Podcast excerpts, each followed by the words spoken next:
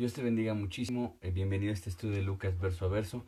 El día de hoy vamos a estudiar eh, esta porción que se encuentra en Lucas capítulo 19, del versículo 11 al versículo 27. Del 11 al 27. Nos vamos a encontrar una parábola en la que eh, Jesucristo utiliza como respuesta. Entonces vamos a hacer nuestra lectura panorámica y vamos a descubrir lo que Dios nos quiere hablar esta noche. Dice así su palabra. Oyendo ellos estas cosas, prosiguió Jesús y dijo una parábola, por cuanto estaba cerca de Jerusalén. Y ellos pensaban que el reino de Dios se manifestaría inmediatamente. Dijo pues, un hombre noble se fue a un país lejano para recibir un reino y volver. Y llamando a diez siervos suyos les dio diez minas y les dijo, negociad entre tanto que vengo, pero sus conciudadanos le aborrecían y enviaron tras él una embajada diciendo no queremos que éste reine sobre nosotros. Aconteció que vuelto él, después de recibir el reino, mandó llamar ante él aquellos siervos a los cuales había dado el dinero, para saber lo que habían negociado cada uno. Vino el primero diciendo Señor, tu mina ha ganado diez minas. Él le dijo Está bien, buen siervo, por cuanto en lo poco has sido fiel, tendrás autoridad sobre diez ciudades. Vino otro diciendo, Señor, tu mina ha producido cinco minas. Y también a éste le dijo, tú también sobre cinco ciudades. Vino otro diciendo, Señor, aquí está tu mina, la cual he tenido guardada en un pañuelo, porque tuve miedo de ti, por cuanto eres hombre severo, que toma lo que no pusiste y ciegas donde no sembraste. Entonces él le dijo, mal siervo, por tu propia boca te juzgo. ¿Sabías que yo era un hombre severo, que tomo lo que no puse y ciego lo que no sembré? ¿Por qué pues no pusiste mi dinero en el banco para al volver yo lo hubiera recibido con los intereses? Y dijo a los que estaban presentes, quitadle la mina y dadla al que tiene diez minas. Y ellos dijeron, Señor, tiene diez minas.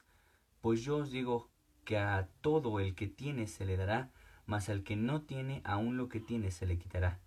Y también a aquellos mis enemigos que no querían que yo reinase sobre ellos, traerlos acá y decapitarlos delante de mí. Es una historia importante. Aquí tú ves en esta parábola, eh, parecerían dos, dos acontecimientos cruzados. Y recuerda que iniciamos diciendo que esta parábola fue como respuesta a, lo que estaba aconteciendo. el día de ayer estudiamos la historia de Saqueo. Recuerda que hasta donde nos quedamos, Jesucristo estaba en casa de Saqueo y la gente murmuraba el por qué Jesucristo estaba en la casa de un pecador, porque Saqueo era un publicano. Entonces Jesús siempre, como siempre, aprovecha cualquier escenario para revelar su corazón, para dar una enseñanza, para ilustrar, para instruir. Las parábolas son, son instrucciones literarias eh, construcciones literarias, perdón, con el objetivo de enseñar algo de una manera, con, con tantas descripciones, de una manera muy eh, minuciosa, de una manera muy descriptiva, simbólica, algo que a lo mejor a, nuestra, a nuestros ojos, a nuestra simple vista, no podamos llegar a ver. Entonces Jesús utilizaba las parábolas no para ocultar, sino para tratar de abrir nuestras, nuestro corazón, nuestra mente, nuestro entendimiento. Y en esta ocasión dice, eh, oyendo estas cosas, prosiguió Jesús y dijo una parábola por cuanto estaba cerca de Jerusalén y ellos pensaban que el reino se manifestaría inmediatamente. Y aquí ves el primer rasgo del corazón del hombre. Ellos pensaban que esto, este, el reino se manifestaría inmediatamente. Y creo precisamente que muchos de nosotros buscamos lo inmediato, lo rápido, lo instantáneo.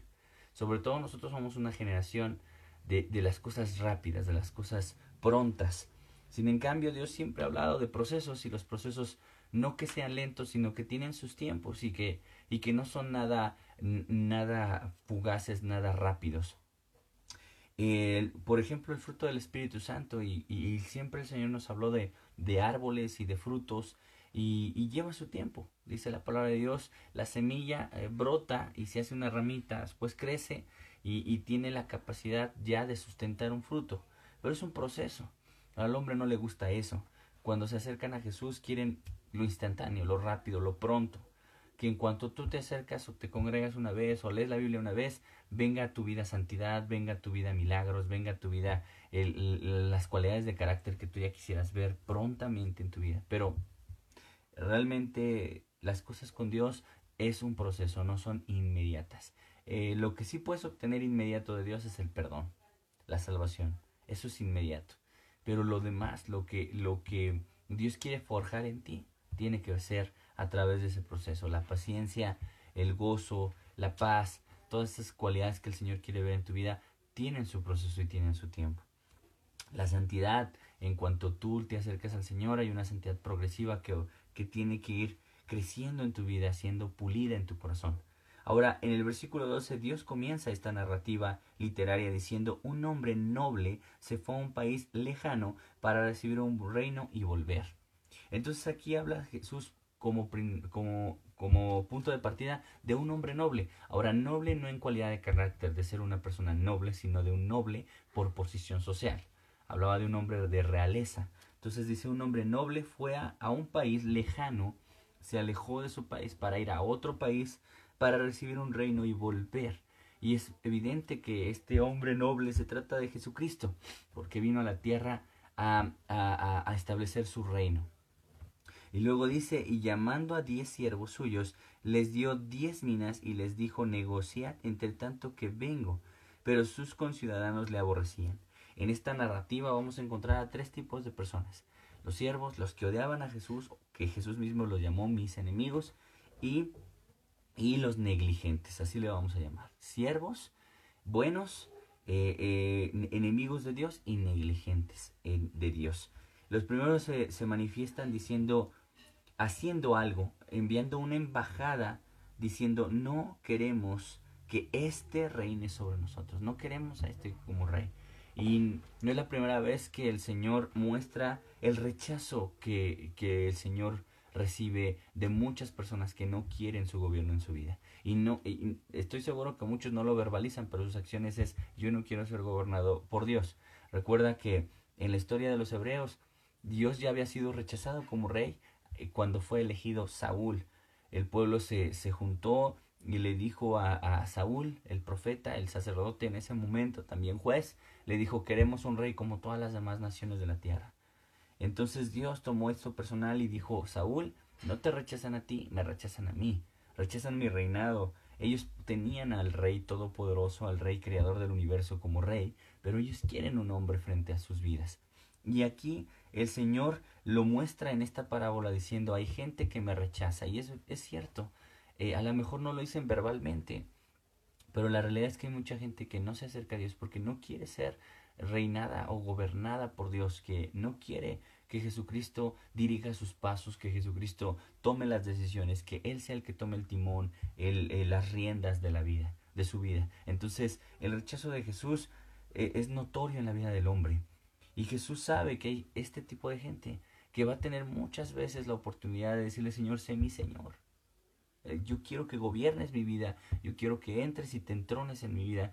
Pero hay gente que a lo mejor no lo va a verbalizar, pero sencillamente sus actitudes y su distancia va a mostrar que no quieren el gobierno de Dios. Entonces, Jesucristo hace esta, este cruce de historias, ¿verdad? Mientras habla de la gente que lo rechaza, al mismo tiempo habla de diez siervos a los que le llama y les da diez talentos y les, les da recursos y les dice negociar mientras yo voy a hacer lo que voy a hacer.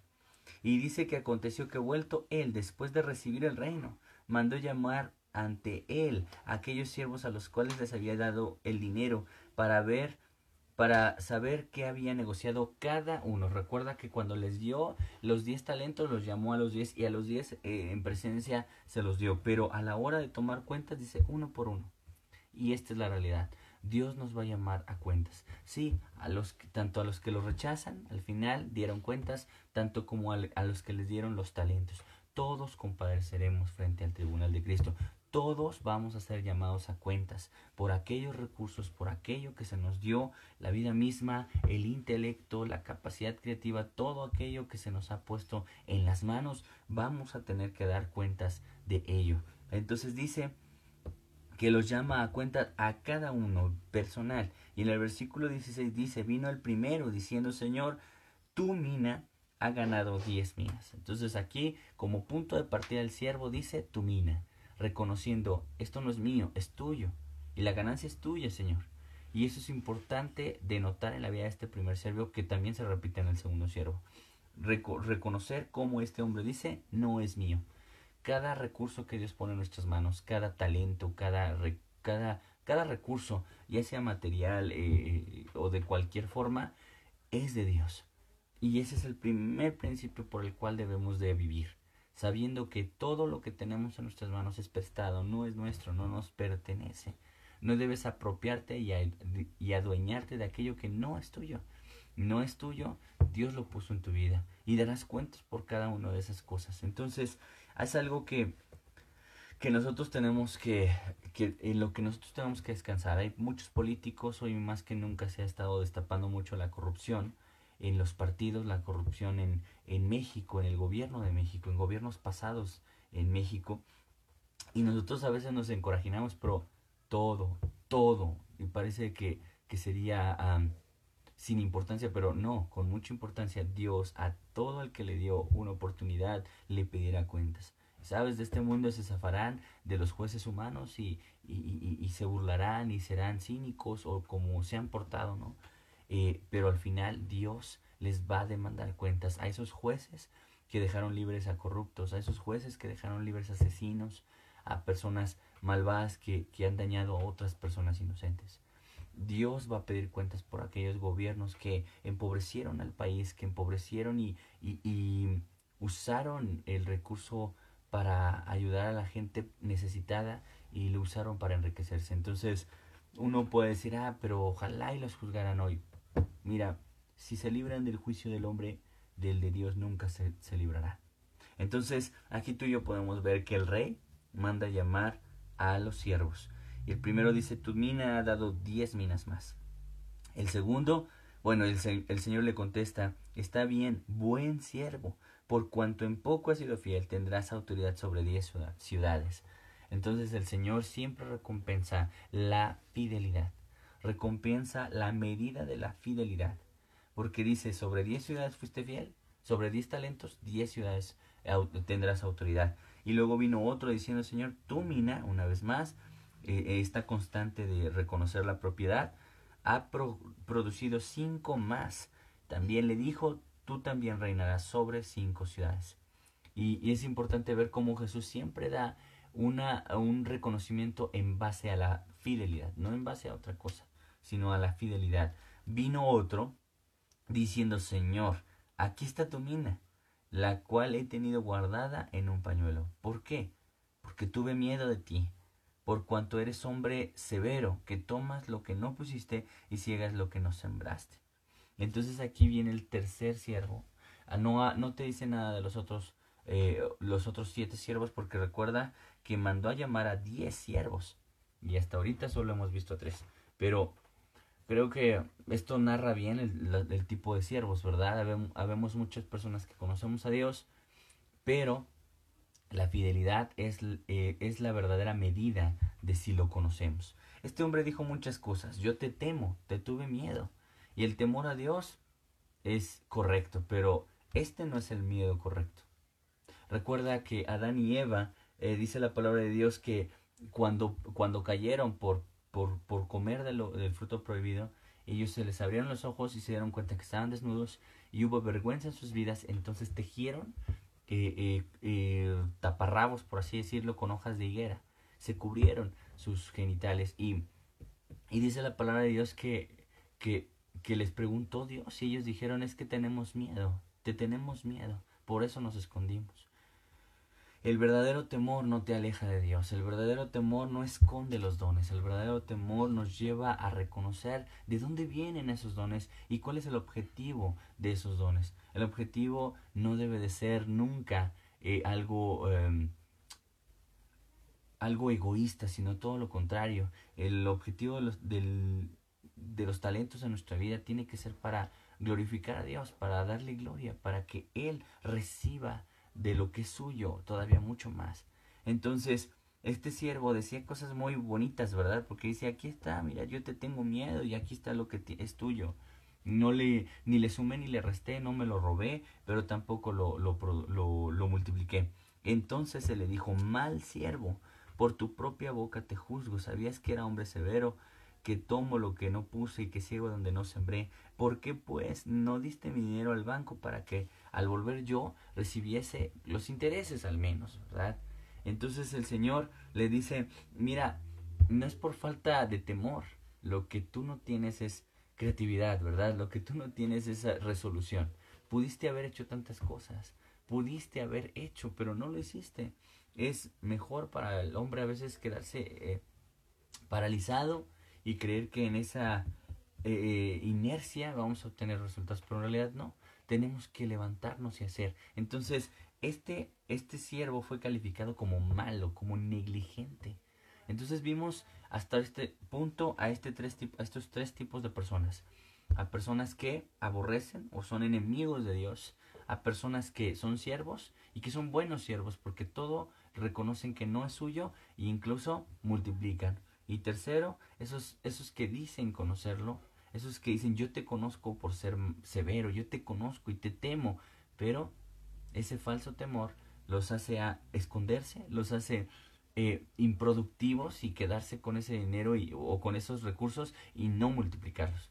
Entonces, al final Dios dice y dijo al que estaba, a los que estaban presentes, quítale la mina, quítale lo que le di y dáselo al que tiene diez entonces le responden, pero ya tiene diez. Y, Dios dice, o, el noble dice respecto a esta parábola, ah, yo digo que el que tenga, el que tiene, se le dará más. Y el que no tiene, aún lo que tiene, se le quitará.